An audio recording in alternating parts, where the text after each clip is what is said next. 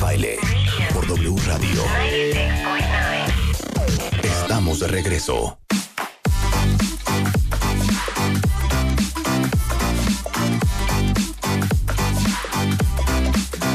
11.38 de la mañana en W Radio. En un momento más vamos a hablar de un tema bien, bien, bien duro. Inclusive tenemos un valiente testimonio eh, que intentó suicidarse dos veces, porque el suicidio, eh, cada 40 segundos una persona comete suicidio en el mundo. Y en México hay más de 6.200 y para eso vino eh, Gaby Pérez Islas que vamos a tener en un momento más. Pero antes, eh, anuncios parroquiales. Para todos los que ya dijeron, no, ahora sí ya me voy a poner las pilas, qué preocupación. Y ahora que ya pasó el verano y que ya todo el mundo está organizado, los niños en el colegio y todo el asunto, dicen, no, ahora sí ya me voy a poner las pilas. Bueno, eh, déjenme decirles que eh, a partir de ya hasta el 15 de septiembre tienen 85% de descuento en las inscripciones de Nelson Vargas. Eh, y además, al pagar cuatro meses de mantenimiento, se llevan un mes totalmente gratis. Van a encontrar todo tipo de actividades, instructores, personal altamente calificado. Es Nelson Vargas y tienen hasta el 15 de septiembre para eh, inscribirse con 85% de descuento si es que quieren ponerse más fit, si quieren bajar de peso, si quieren tonificar, este, si quieren estar más saludables. Ahí les va el teléfono 54 24 8400 o anv.mx. Ya saben, Nelson Vargas, 40 años ayudándonos a llevar una vida más saludable. Luego, hablando de mejorar, para todos los papás eh, cuentavientes que están preocupados por la educación de sus hijos, gran alegría. Ya conocen Kumon, que es este método extraescolar de matemáticas y lectura, el más exitoso del mundo. Y además de un gran nivel en matemáticas y comprensión lectora, les van a dar a sus hijos la capacidad de concentrarse mucho mejor, disciplina, organización, agilidad mental, una mayor autoestima, hábitos de estudio y sobre todo les va a enseñar a aprender a aprender.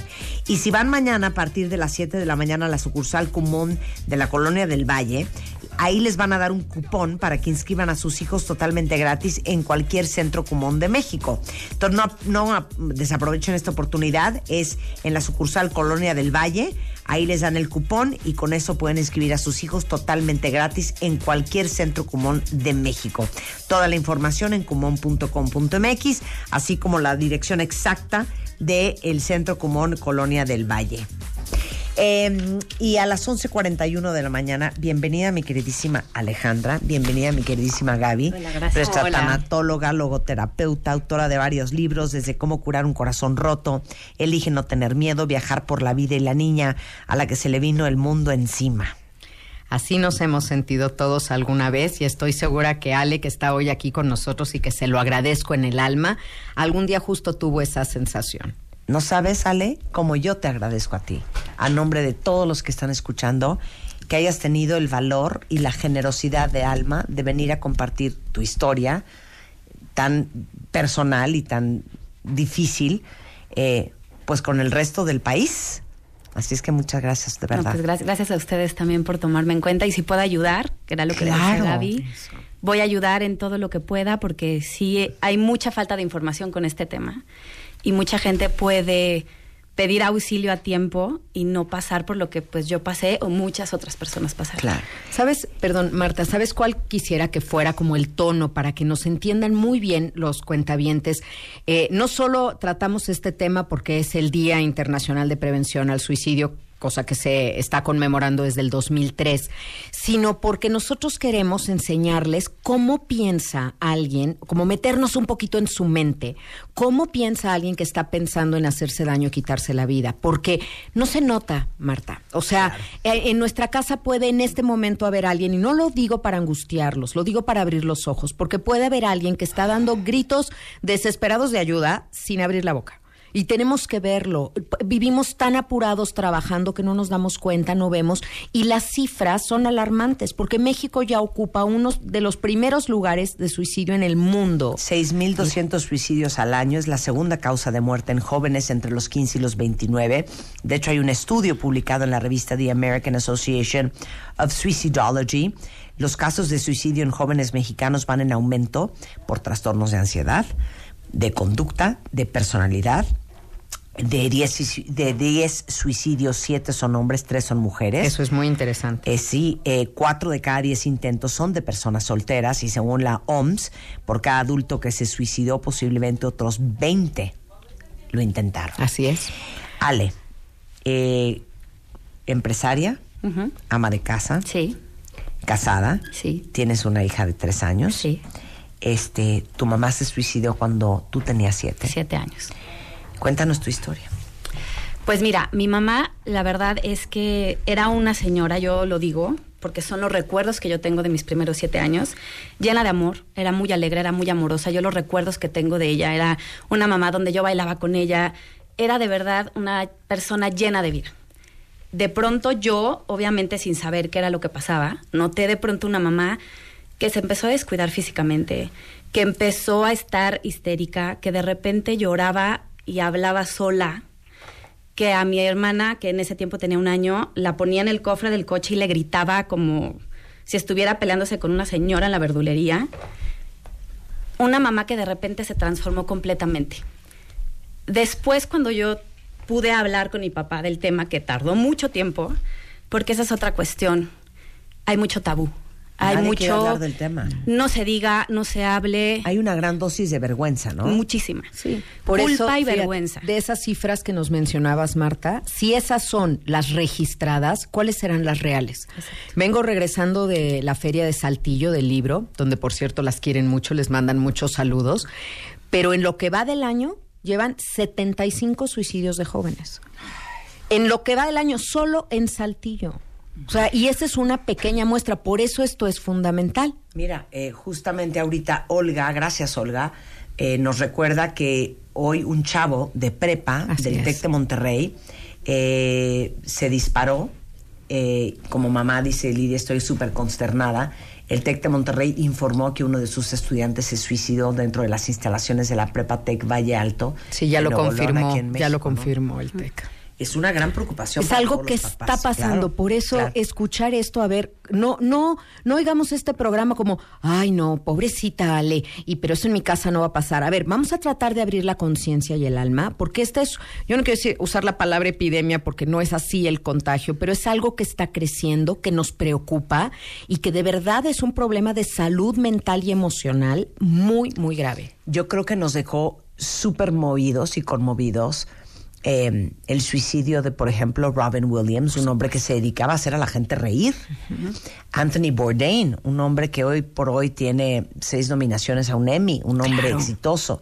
La gran diseñadora Kate Spade. Y por ahí leía lo que decía, es que el éxito no es una vacuna contra la depresión. Nunca. Tener una familia, un marido, unos hijos, tampoco es una vacuna para la depresión.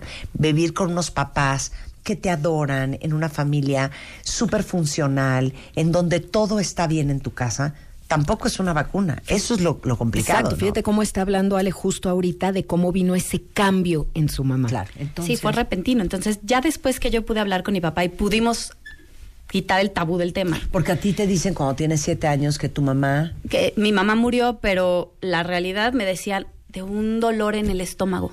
Dolor en el estómago. nunca Pues, te dijeron que se Nunca me dijeron. ¿Hasta qué edad? Hasta ya grande, yo tendría unos 17 años cuando yo empecé a darme cuenta. Ya pues ya empiezas a crecer, empiezas a notar desde pláticas, empiezas a notar este pues cosas incongruentes, ¿no? Te encuentras el este el médico, el El, el parte el- médico. el la- parte médico Ajá. y entonces empiezas a ver cosas que dices esto no me checa y pues bueno ahí ya te das cuenta hablo con mi papá del tema y obviamente pues me dice sí no se suicidó te empiezas a acordar porque yo vi yo bajé cuando empecé a escuchar muchos ruidos y mucho escándalo en la casa bajé a la biblioteca subterránea que fue donde pasó y si te empiezas a dar cuenta de marcas, de cosas que empiezas a hilar y dices, no, pues sí, mi mamá se suicidó, ¿no? Y mi mamá, como se suicidó, fue, se ahorcó en la, en, en la biblioteca subterránea. Entonces, cuando ya pudimos hablar de esto, mi papá me dijo que todo se había desatado a raíz de una depresión posparto. Pues Por mal llevada. hija chiquita. Por, no, De de, ella, hermana. de mi mamá, sí. de mi hermana. Y desgraciadamente la psiquiatría y la psicología también, te estoy hablando en los años 80, principios de los 80, pues no tenía el avance que hoy, gracias a Dios, se cuenta, ¿no? Entonces mi mamá no se quería tomar los medicamentos, dejaba el tratamiento y que cuando uno deja el tratamiento de sopetón, se te potencializa peor, todo. disparas todo. Y entonces, pues mi mamá un día dijo, ya no más. Y yo ahí lo que noté después de hablar con mi papá es que mi mamá, y que es algo que yo también viví, cuando alguien se quiere suicidar, no te quieres morir. La realidad es que no es quiero dejar de vivir, es auxilio. O sea, ya no quiero vivir lo que estoy sintiendo. Exacto. No es quiero acabar con mi vida, es quiero acabar con esta situación. Con el dolor. O con el dolor que estoy claro. sintiendo. Ya no quiero vivir así, pero no sé cómo. Entonces es Como no sé cómo resolverlo, Claro. entonces. pues, y además hay un piensa chueco, Marta, muy claro, de que en su mente ella pensaba que sus hijas, su marido iban a estar mejor sin ella. Eso es algo que le he oído a los jóvenes, no sabes cuánto, pero van a estar mejor el día que yo me vaya, ya van a descansar de mí, ¿Quién? porque soy puro problema. No, o sea, los Ah, jóvenes ah. dicen eso refiriéndose a sus padres. Y es bueno si hay algo que quiero que quede clarísimo en los que nos escuchan porque sé también que alguien que nos está escuchando en este momento o lo ha pensado o lo ha intentado o en este momento está cruzando por su mente y les estoy hablando directamente a ustedes. Nadie estaría mejor sin ustedes. Nadie. Esto es fundamental que lo sepamos. Y aquí está Ale diciéndonos esto como ella desde luego pues no no estuvo mejor. Quiero decir algo eh, en, como atenuante para los papás que no les cuentan a los niños. No es maldad, no es querer ocultar.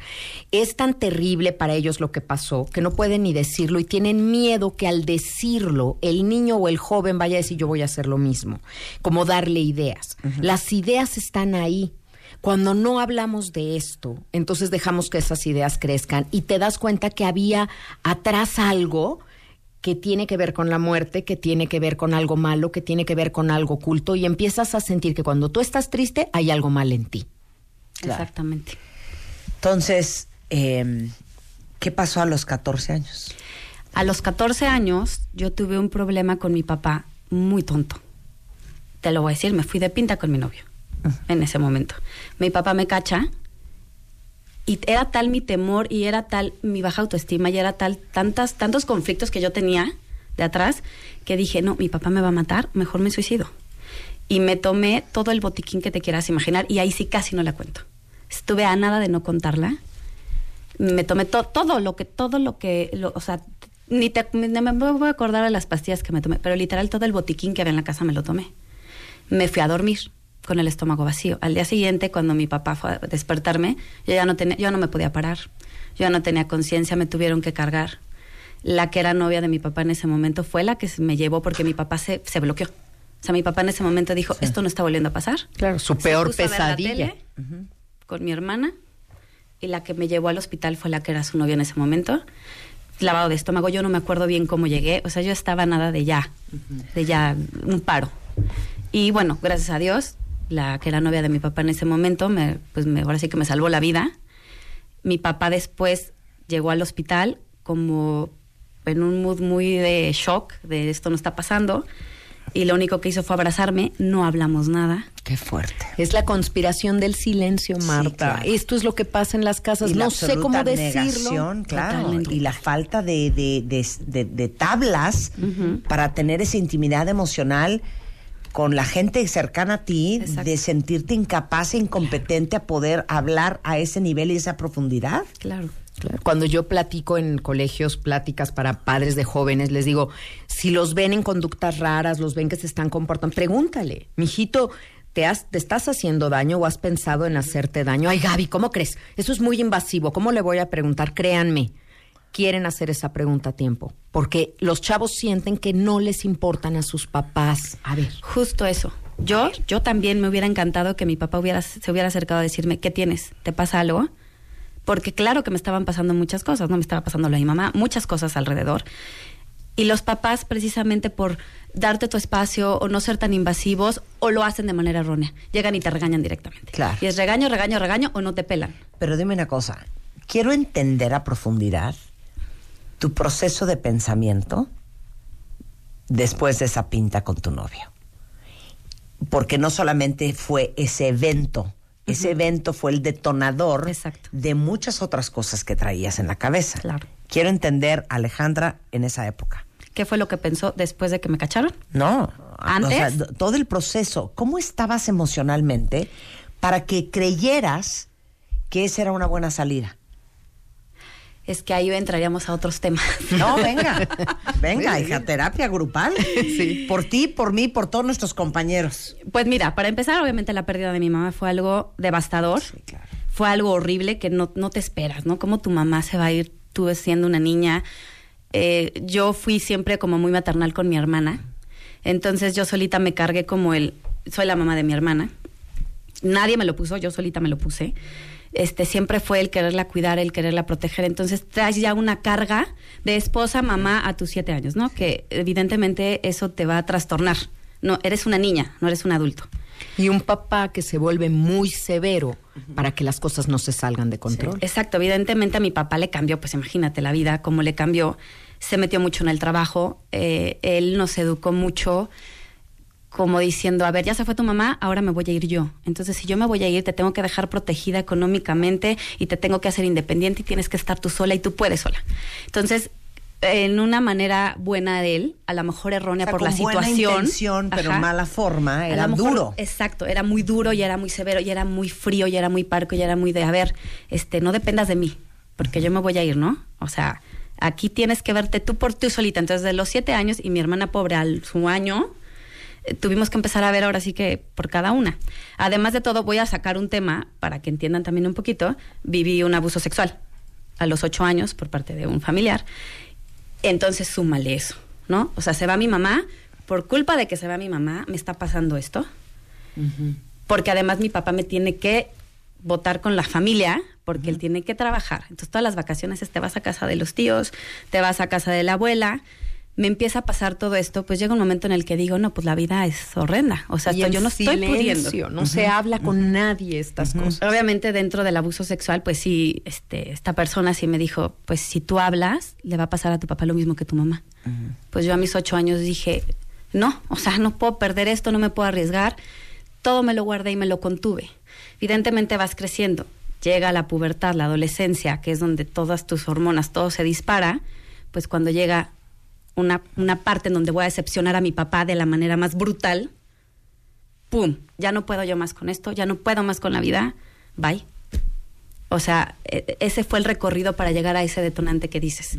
La decepción que le iba a causar a mi papá, el dolor que le iba a causar después de tantos dolores en la vida. Entonces ahí fue donde dije, ya no puedo, eh, no puedo con esta situación, lo mejor es ya desaparecer. Tal cual. Porque piensas que el irte y quitarle ese dolor va a ser menos doloroso que la a- decepción. Que, que- que la decepción. Exacto, tal cual. O sea, no piensas, hijo, es que si yo me mato, es la, la, la perrada maestra mi papá. No. Porque sería la segunda mujer en su vida. Exacto, jamás lo piensas. No, tienes un piensa chueco. En ese Es momento piensa tienes chueco un es- piensa chueco. De va a estar mejor sin esta Sin hija este. Ajá, deplorable Exactamente. Que a que si yo me mato. Y es el peso de yo no puedo fallar. Mi mamá ya nos falló, lo pongo entre comillas, yo no puedo fallar. Y ella tenía un peso encima de ser perfecta, de ser la hermana mayor, de hacer todo que es Pero a muy ver, grande. qué interesante. O sea, a los 14, tú todavía no sabes que tu mamá se suicidó. Yo creo, Marta, Me lo imaginé. Sí lo El alma- sabía. Me lo imaginaba. Sí, Exacto. O sea, esa dentro de mí algo, algo El alma sabía. lo sabe. Pero no era algo que yo te podía afirmar de sí misma. Ese fue el primero. ¿Cómo fue el segundo? Regresando del corte en W Radio. W Radio. 96.9. Marta de baile. Al aire.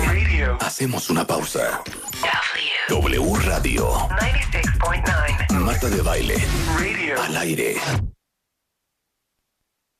Son las 12.08 de la tarde en W Radio y estamos en un programa que resulta en esta época tan importante y sobre todo en un día como hoy, cuando sabemos que dentro de las instalaciones de la Prepa Tech Valley Alto en Monterrey, un alumno de prepa, este, se acaba de matar con una pistola. Y la verdad es que las estadísticas cuentavientes son de gritar. Cada 40 segundos una persona comete suicidio en el mundo. Ahí tienen el caso de Kate Spade, de Anthony Bourdain, de Robin Williams y de tantos muchos otros famosos, pero tantos muchos otros no famosos. En México se detectan más de 6.200 suicidios al año. Es la segunda causa de muerte en jóvenes de entre 15 y 29 años. Siete eh, de cada diez son hombres, tres de cada diez son mujeres. Y tiene que ver con trastornos de ansiedad, de personalidad y obviamente de depresión. Entonces, por eso decidimos tomarnos el espacio hoy para hablar del tema, porque desafortunadamente el suicidio, y si alguien de ustedes tiene pues la tristeza de haber tenido esta historia en su familia, sabrán mejor que nadie que encima de todo, hablar del suicidio es un tremendo tabú. Y cuando algún familiar se suicidó, en general es un tema del cual no se quiere hablar, o es un tema del cual este, no se habla, o es un tema que hasta se esconde. Y por eso está con nosotros hoy Gaby Pérez Islas, que es tanatóloga, y la valiente Alejandra, que tuvo dos intentos de suicidio y que viene a contar, más que su historia también, su estado emocional, para que todos los papás, para, para que todos nosotros sepamos más de cómo funciona la mente y el alma de alguien que decide quitarse la vida. Déjame decir, Marta, algo muy, muy importante. Ahorita estamos leyendo, por supuesto, con muchísima atención aquí todos lo que escriben en el Twitter, lo que nos están compartiendo. Entre más intentos de suicidio tiene alguien, más probable es que lo llegue a consumar. Por eso hay que tomar cartas en el asunto, atenderse con un especialista, pero hacerle una valoración de riesgo suicida, pero darle continuidad y sobre todo pegarlo mucho a un sentido de vida. Los jóvenes y los adultos mayores, que son los dos grupos de riesgo principales, pierden mucho el sentido de vida. Cuando me preguntan, Gaby, ¿el suicidio es un acto cobarde o es un acto valiente? Y yo contesto, ni una ni lo otro. El suicidio es un acto de desesperanza. El suicida puede ser muy valiente para la muerte, pero muy cobarde para la vida.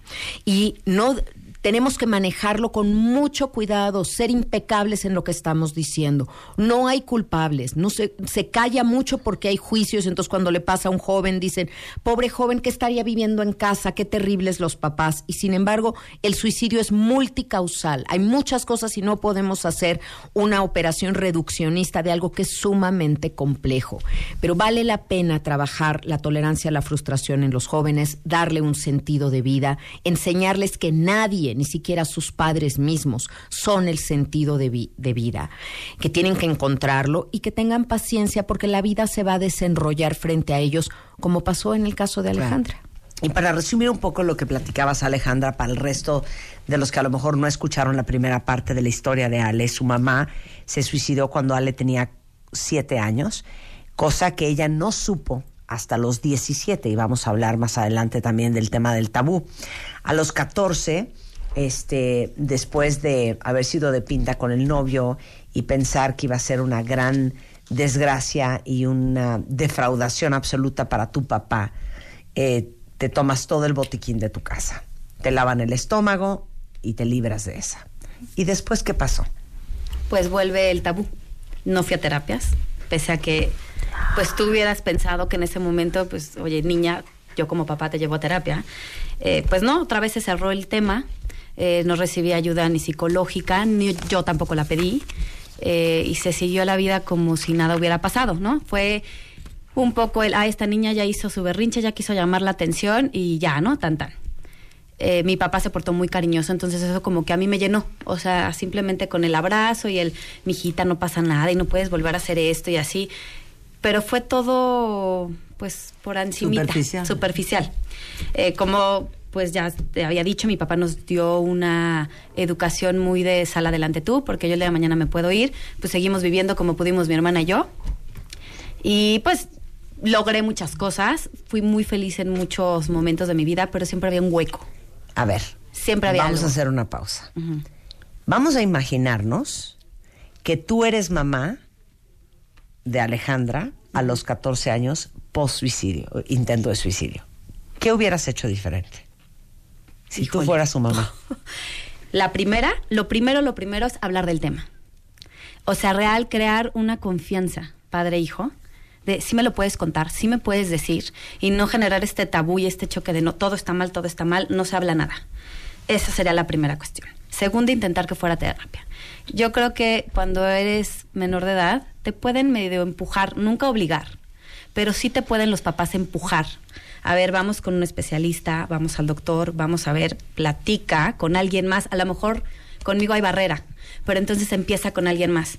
Entonces sí creo que pues ahí pudo mi papá empujarme un poquito para ir y pues sobre todo el acercarse. Mi papá era un gran papá, de verdad que yo lo admiro por sobre todas las cosas, él también vivió mil cosas y no le reprocho nada actualmente, en su momento sí, se lo reproché, pero sí creo que esta falta de herramientas de nadie nació para ser papá, me queda claro, pero esta falta de herramientas y de conciencia de lo que ya se había vivido hizo que, que, pues que cometiera los errores conmigo, que fue no atenderme a tiempo, ¿no? Yo como mamá, te digo, la acercaría y trataría de hacer un vínculo con ella.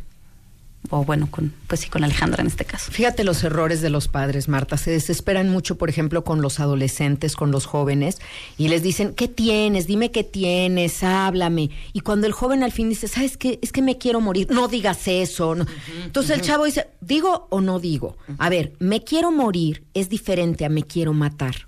No se espanten y no hablen con sus hijos o con sus padres mayores, porque no olvidemos aquí también el otro grupo de riesgo que son los adultos mayores. No hablen desde el miedo, no hablen como diciendo, es que si pongo este tema sobre la mesa, le voy a dar ideas. Las ideas ya están ahí. Desgraciadamente hay lugares, espacios donde te dicen hasta cómo hacer y llevar a cabo estas cosas. Tenemos que contrarrestar. Hemos fallado como sociedad nosotros al no darles esta información. Y yo lo platiqué mucho con Ale porque le, le, ponía este ejemplo. Si es duro hablar del tema, yo lo sé. También es duro hablar de abuso sexual, pero no vas a mandar a un niño a un campamento sin decirle antes, darle todas las precauciones de tú ve solo al baño, no dejes que nadie te toque, avisa cualquier cosa, en fin.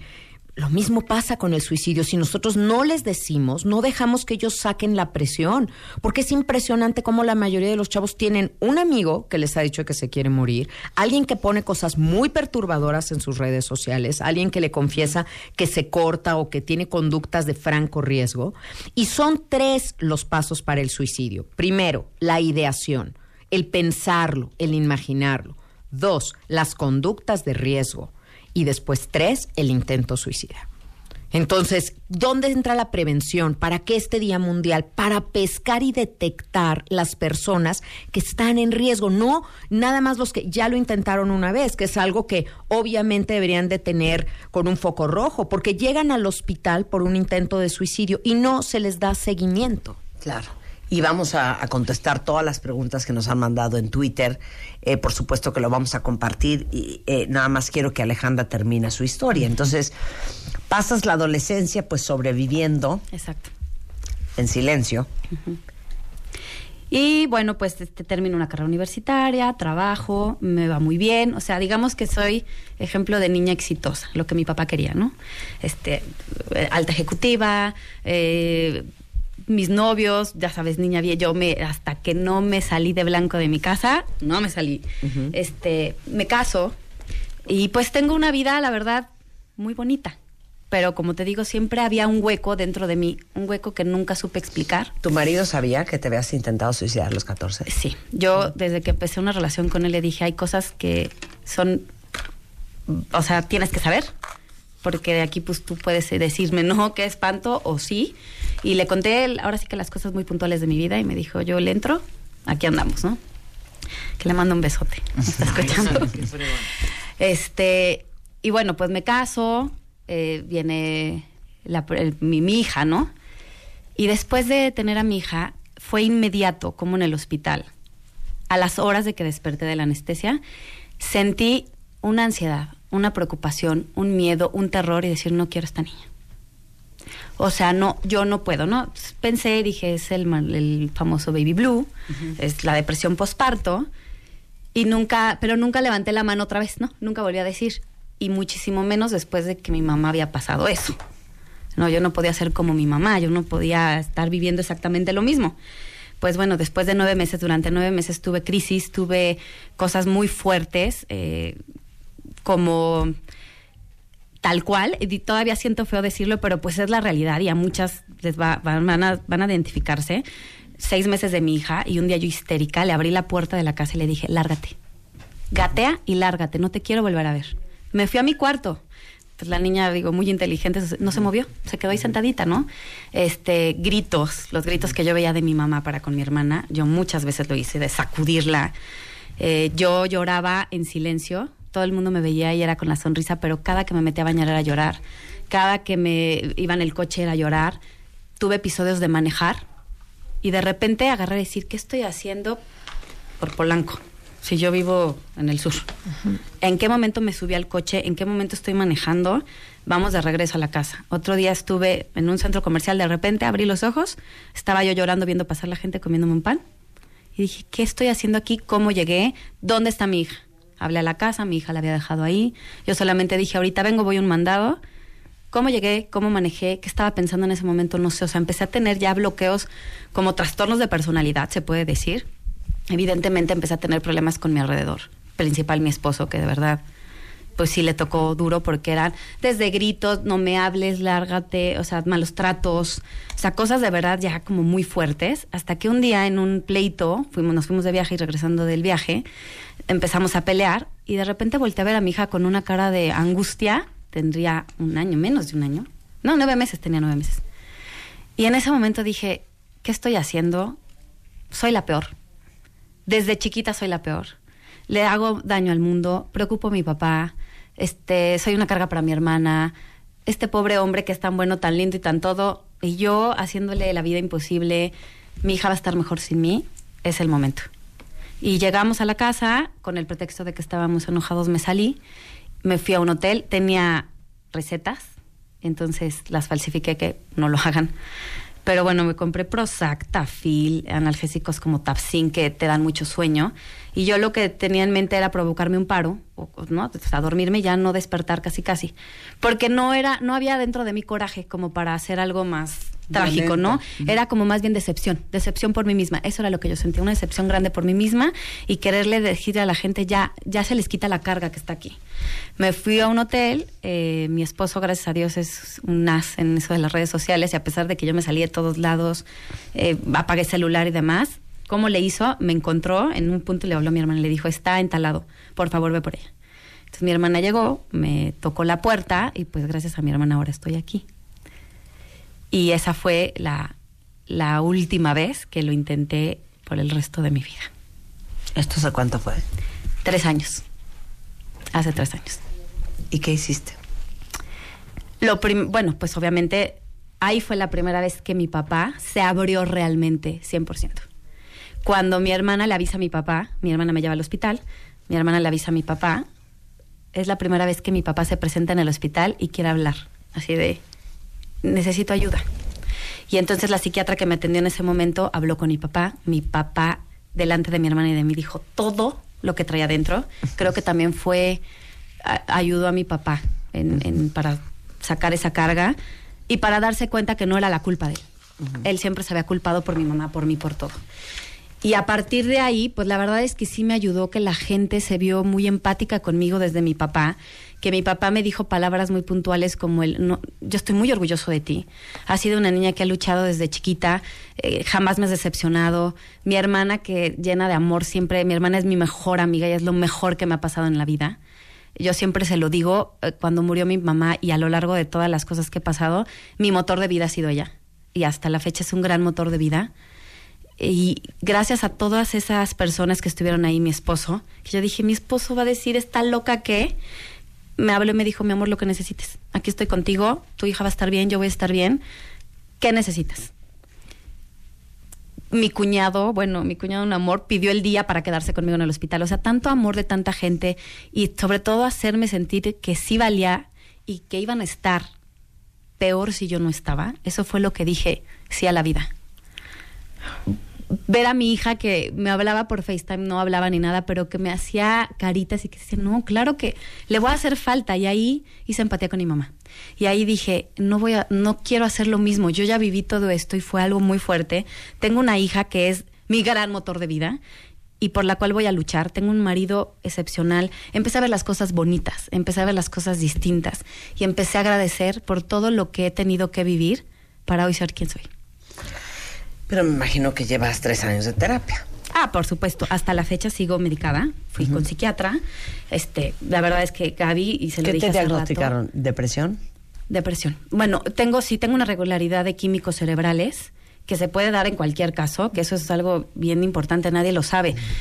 La verdad yo a veces lo digo, muchos todos vamos al dentista, todos vamos al doctor que si tienes gripa, nadie vamos a que nos revisen la cabeza. Que hablé el jueves antepasado en mi conferencia sobre la salud mental. Eso Nadie es- vamos a la es salud el número mental. uno. Básico, básico, Marta. Y fíjate, aquí eh, mencionó varias veces, sale algo que es muy importante, una baja autoestima, ¿no? El no soy suficiente o no puedo.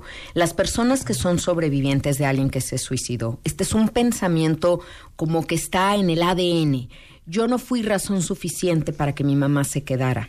Y eso es algo que tienes que trabajar para darte cuenta que no es cierto. Claro que era suficiente, pero su mamá tenía una incapacidad emocional para enfrentar lo que estaba pasando. No es que ella no fuera una razón suficiente. De ahí el origen, para quedarse con una baja autoestima y entonces sentir que, que no iba a poder con la niña y que no lo estaba haciendo bien y que ella, como dijo, como Sor Juana, ¿no? Yo la peor. O sea, así lo, así lo mencionó. Entonces, hay que entender y hay que saber las realidades sobre el suicidio. Por eso es bien importante, Marta, que conozcan sobre el tema, el pensamiento. Yo les traje a tus cuentavientes dos libros de Elige no tener miedo. Tú dirás cómo, cómo los damos. Yo quiero que estos dos libros de verdad se los lleven a alguien que lo ha pensado, que lo ha intentado, que de verdad quiere, escuchando a Alejandra, sobre todo darse cuenta que en la vida siempre hay caminos. Claro. Ale, hoy estás diagnosticada con, ibas a explicar, ¿y qué estás tomando? Estoy tomando un anti- digo el nombre, se puede Sí, decir el nombre, sí, claro, siempre. un antidepresivo que se llama Effexor, este y protalgina que es como un tipo regulador de los químicos cerebrales, es como el estabilizador. Este, digamos que es un litio en menor grado. Sí, es un estabilizador del estado de ánimo. ¿no? Exactamente. Este y la- el diagnóstico tal cual es este descompensación de químicos cerebrales que pueden ser causa varias causas. Puede ser desde mm, El cambio hormonal que tuvo con el embarazo, por supuesto. eh, puede ser hereditario. eh, pueden ser muchos factores. O sea, es- y eso es algo que mucha gente le pasa y que no sabe. Claro. Que nadie, nadie, pues no, no tenemos la precaución de esta salud mental de la que hablas justamente. Regresando del corte, vamos a leer todo lo que nos han mandado eh, en redes sociales y seguir eh, tratando de entender cómo funciona la mente de alguien que se quiere quitar la vida y sobre todo qué podemos hacer nosotros alrededor de estas personas. Escuchas a Marta de Baile por W Radio 96.9. Estamos de regreso. 12.34 de la tarde en W Radio. Nada de que estarse riendo, ¿eh? Ustedes dos, Gabriela y Alejandra. No, qué bonito, muy bien. Estoy tan orgullosa. sin sabores. Estoy tan orgullosa. Te juro que la oigo hablar y me siento así como un pavo real. Pero como lo dijiste, el, el- el dolor de Alejandra al servicio de los demás. Eso, llega un momento en el que te das cuenta que lo que has pasado en la vida te pone un escaloncito más arriba que los demás, entiendes otras cosas, pero no es para ver a los demás hacia abajo, es para tenderles la mano y ayudarles a subir. Y lo que estamos haciendo hoy aquí todos juntos y que mandamos por supuesto abrazo grupal para todo lo que están sintiendo es justamente eso. Hay mucha gente sola, hay mucha gente que cree que a nadie le importa o que no va a poder salir. Ale nos hablaba de su hermana, nos hablaba de su esposo, nos hablaba de su hija y habrá personas que digan, bueno, yo no tengo nada de eso. Nos tienen a nosotros y no es broma.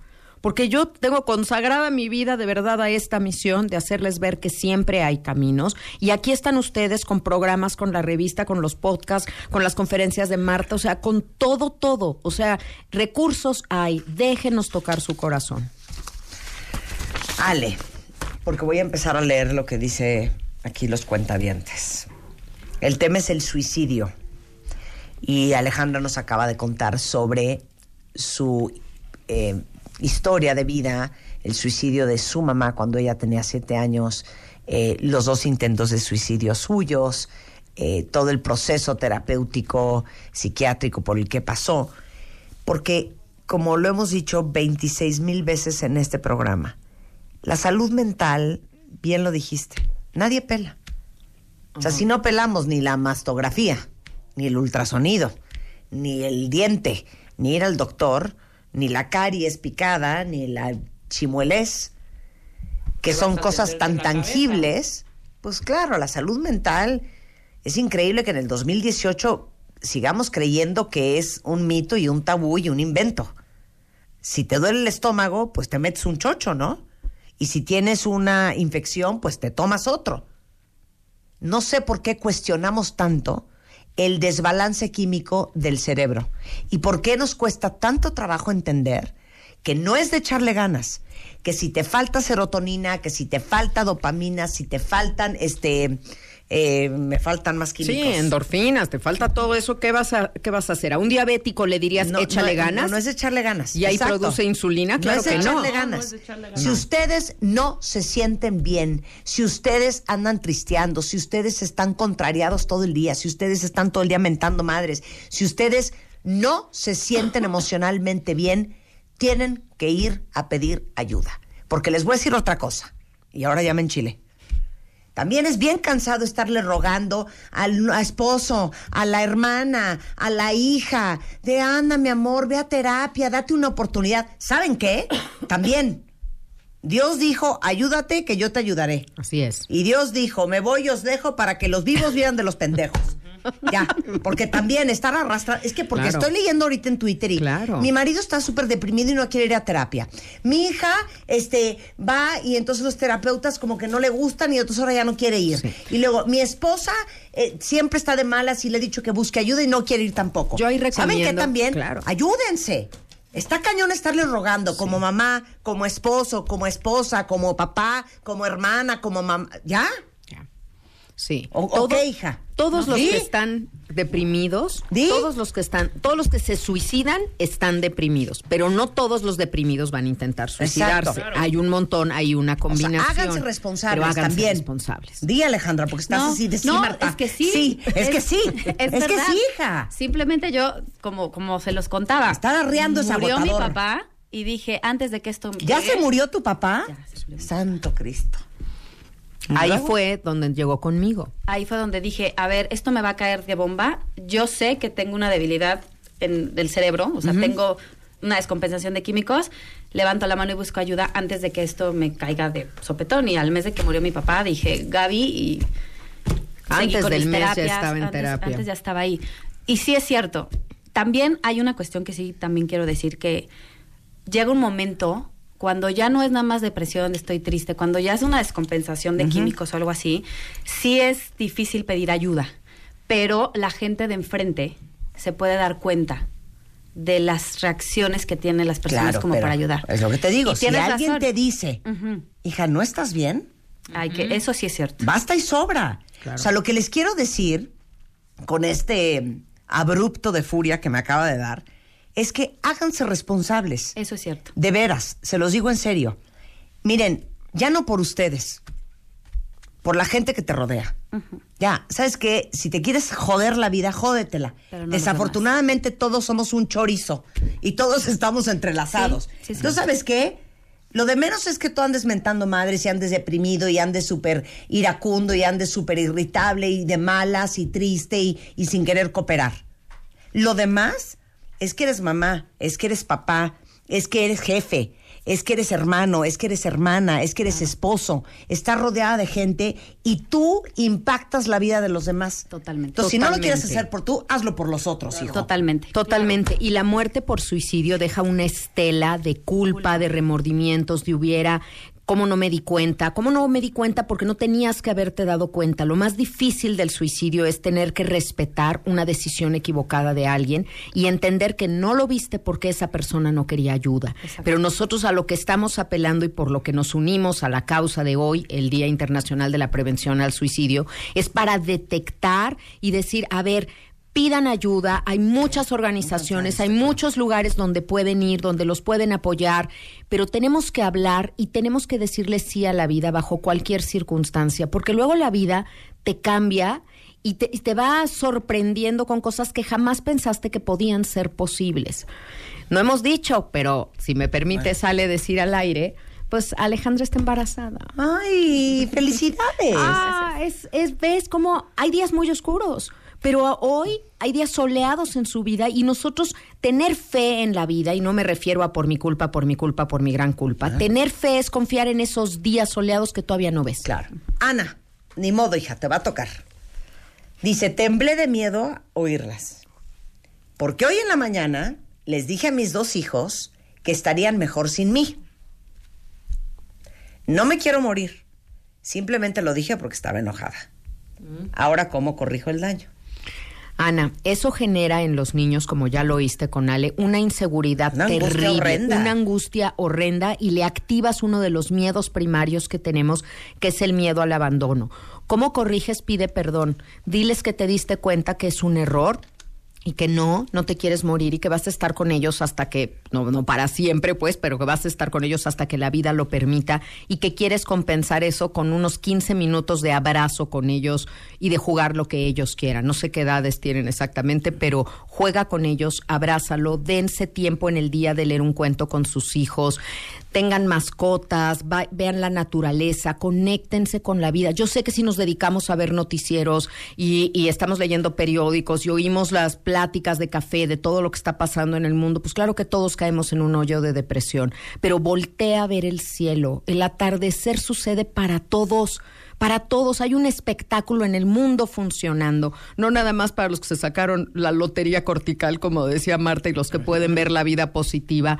Yo me encantó, Marta, tu, frase de tu conferencia del jueves pasado, porque decías lo que le pasa, lo que te pasa a ti no tiene por qué pasarle a tu alma. Y, y yo aquí le voy a agregar, lo que te pasa a ti, lo que le pasa a tu mente no tiene por qué pasarle a tu alma. Y los que nos están escuchando y ahorita se conectaron emocionalmente con nosotros, estamos hablando alma a alma con ustedes. Así estamos en contacto. Entonces, esa está sana, está inmaculada. Vamos a trabajar en eso, en decirle sí a la vida bajo cualquier circunstancia. Y regreso a lo mismo, para Ana y para todos los demás.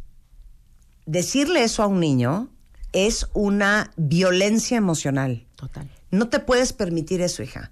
Y regreso al punto. La salud mental es responsabilidad de uno para no hacerle la vida miserable a los demás. Y que tus hijos ahora crezcan con traumas, con huellas de abandono, con huellas de rechazo, con inseguridad, este, con miedos, porque tú no te controlas y tú no te atiendes. Y lo digo por Ana, pero de verdad lo digo por todos. Porque cuántos no fueron víctimas de papás emocionalmente ausentes que nunca fueron a terapia, de papás furibundos, de mamás crueles y tóxicas, de gente chantajista, manipuladora, de gente abusiva, este, de, de parejas que te atropellaron, que no te hicieron bien, que te, que te mm, ningunearon, que te lastimaron el alma. Entonces, porque estamos todos conectados, y todos somos interdependientes y nuestra salud emocional también depende de la de junto, todos tenemos que hacernos responsables de ser de verdad una mejor persona. Y para que eso suceda, perdón, hay que chambearle. Y hay que ir a terapia y hay que buscar ayuda y hay que buscar un psiquiatra, hay que hacer mindfulness, hay que ir a la India, hagan yoga, métanse un chocho, tómense un ribotril, eh, una hierba de San Juan, una pasiflora, me da igual. Pero ustedes son responsables de estar bien. Y déjame decir algo, Marta, para los familiares y las personas de alguien que se ha suicidado. Eh, es muy importante, y lo digo con infinito respeto, pienso en muchas, Tere, querida de mi alma, también en ti. eh, la mejor manera de honrar la memoria de alguien, como tu mamá Ale, que hoy ya no está con nosotros, es ser felices. Es seguir con su legado, tú eres su legado, y recordarla no por lo que hizo, sino por el amor que te dio y la posibilidad que te dio de la vida o la compañía y seguir adelante. No podemos quedarnos tristes el resto de nuestra vida porque alguien decidió terminar con la suya. Tenemos que darnos cuenta a partir de eso de lo que vale la vida, conectarnos a ella y seguir adelante haciendo un homenaje bonito a lo que fue la vida de esa persona, no las circunstancias de su muerte. Y entonces para todas esas personas, de verdad, de verdad, hay luz y hay caminos. Rebe ahorita y yo comentábamos eso, como personas que han pasado por situaciones tan duras se vuelven de las personas más felices, más positivas, más conectadas con la vida porque saben lo que es el dolor. Elizabeth Kubler-Ross decía, las mejores personas son las que han sufrido. Hoy creo que con este testimonio de mi niña han escuchado, Ale, pues la verdad que yo Claro. con el alma y, y orgullosa, pero también ver una persona resiliente, alguien que decide venir y abrir este tema para que deje de ser un tabú, para que podamos hablar, para que podamos crecer a partir de lo que les ha sucedido a otras familias. Claro. Mira, eh, muchos cuentavientes dicen, eh, mi hijo de 20 años ya tuvo un intento, se cortó las muñecas y aunque lo hemos llevado a varias sesiones, creo que sigue deprimido, él no tiene claro, o al menos no nos los dice, qué es lo que realmente le angustia y qué es lo que tiene. ¿Cuál es el especialista? Un suicidólogo, Marta. Es que creemos que nada más hay como el psiquiatra o el psicólogo, pero traerlo. existe Sí. una especialidad en traerlo. suicidología. Y entonces, ¿qué es un suicidólogo? Una persona que tiene entrenamiento, pero además no tiene un, so- un solo teléfono, tiene tres y no los apaga en todo el tiempo y puede ser, lo puedes contactar en cualquier momento. Es alguien que sabe indagar en la mente y en el dolor de alguien, medir el riesgo suicida. A veces, si lo metemos a una terapia que es muy larga, cuando lo que necesita es una intervención en crisis, es difícil. Entonces, existe esta especialidad y hay que recurrir a un suicidólogo. Y está el Instituto Hispanoamericano de Suicidología. El director del Instituto Hispanoamericano de Suicidología, el doctor Alejandro Águila, hizo el prólogo de mi libro Elige no tener miedo. Y está también José Luis Canales y hay muchos Los vamos a suicidólogos. traer al programa, Por prometo. supuesto, lo haremos porque de verdad es importantísimo esto y así te sumas tú, Marta, y nos sumamos todos a hacer esta, esta cultura. Bueno, todos los que tienen hijos que han dicho, me quiero morir, me quiero matar, ya no quieren vivir, eh, obviamente la resolución, digo, la solución es terapia. Pero escúchenlos, porque hay un mito con respecto al suicidio. Siempre creemos, el que lo anuncia no lo va a hacer. Perro ¿O que ladra no muerde. Sí, lo hacen. Así que hay que escucharlos. Y si nuestros hijos o nuestros adultos mayores están diciendo cosas de, ya pronto vas a descansar, ya vas a estar bien sin mí, aguas. Yo quiero, Marta, antes de que se nos acabe el tiempo, compartirles que el jueves 18 de octubre es mi siguiente conferencia, una que quiero mucho, que se estrenó en Master MOA del año pasado, las 10 reglas del duelo. Entonces, los informes de esta conferencia en tallertanatología arroba gmail.com tallertanatología arroba gmail.com y cualquier cosa en mis redes ya saben que soy arroba Gaby Tanatóloga en Facebook, Twitter. Ya tengo Instagram gracias a Consultorio MOA que fueron mis, mis padrinos de Instagram. Entonces ya me pueden buscar en Instagram como arroba Gaby Tanatóloga. Y ahí estoy, cerquita a ustedes. Denme chance, voy a contestar. Vamos a contestar todos los mensajes que nos mandaron hoy, lo prometo. Muchas gracias, Gaby. Eh, Ale, pensamientos finales y el mensaje que quieras darle a todos los que están escuchando. Pues mira, yo antes que nada les quiero agradecer a ustedes por darme esta oportunidad y, si puedo ayudar, de verdad es que se siente muy bonito poder ayudar a alguien. A todos los que nos están escuchando, lo primero que les quiero decir es, siempre hay una luz al final del túnel. De verdad que siempre hay caminos. Quizá no va a ser el camino que uno quiere, pero de que hay caminos, hay caminos. Pidan ayuda. No tengan miedo al que dirán, al tabú, al no, esta va a decir que estoy loca.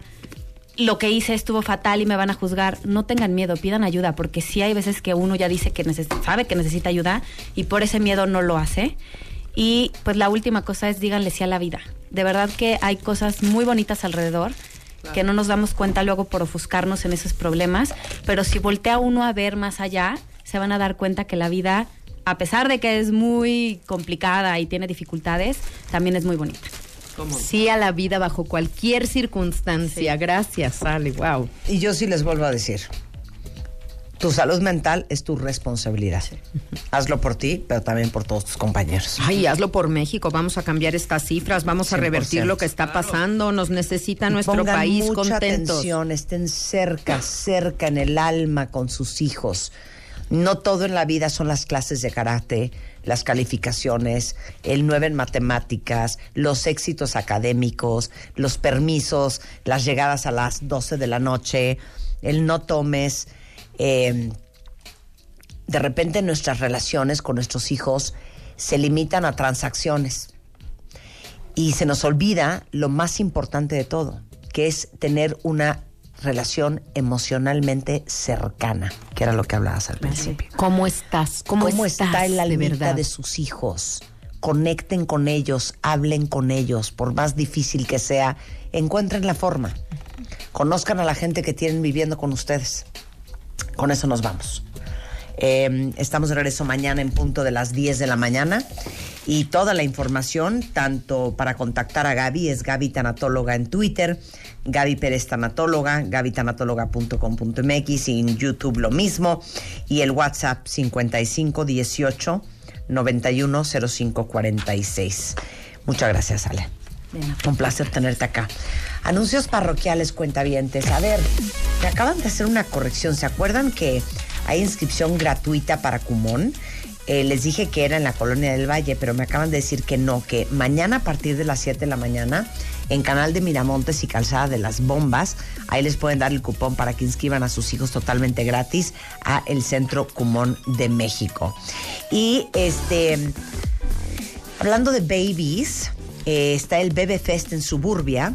Muy bien. La oportunidad perfecta para comprar todo lo que necesitan para el bebé recién nacido, para la llegada del bebé o para los bebés ya en pleno crecimiento. Eh, tienen precios, descuentos especiales en ropa y accesorios para bebés. eh, hasta el 19 de septiembre en todas las tiendas de Suburbia. Pero que si el mameluco, que si la playera, que si los jeans, que si la sudadera, la sudadera. Y en la compra mínima de 600 pesos en el departamento de bebés, en este gran Bebé Fest de Suburbia, hasta un osito ro didáctico les van a regalar.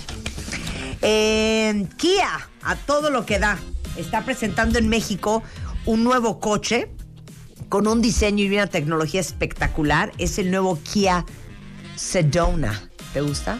Sedona. Sedona. Sí, claro. O Sedona.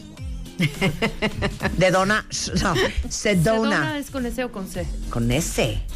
Se- Sedona. Ay, sí, cálmate. ¿Qué es Sedona? A ver. Sedona es un lugar en... en, en- Italia. Es, es- cero. ¿Es Grecia. en Phoenix? ¿En dónde es? En Arizona, ¿no? En Arizona.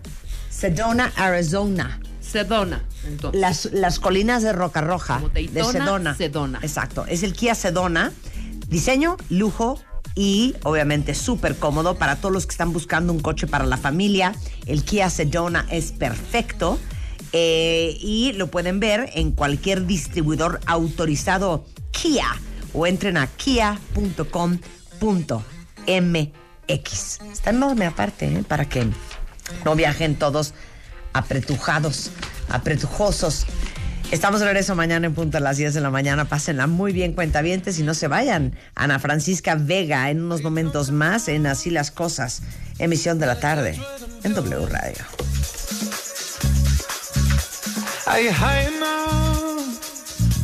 To excuse that I'm ruined? Cause I'm ruined.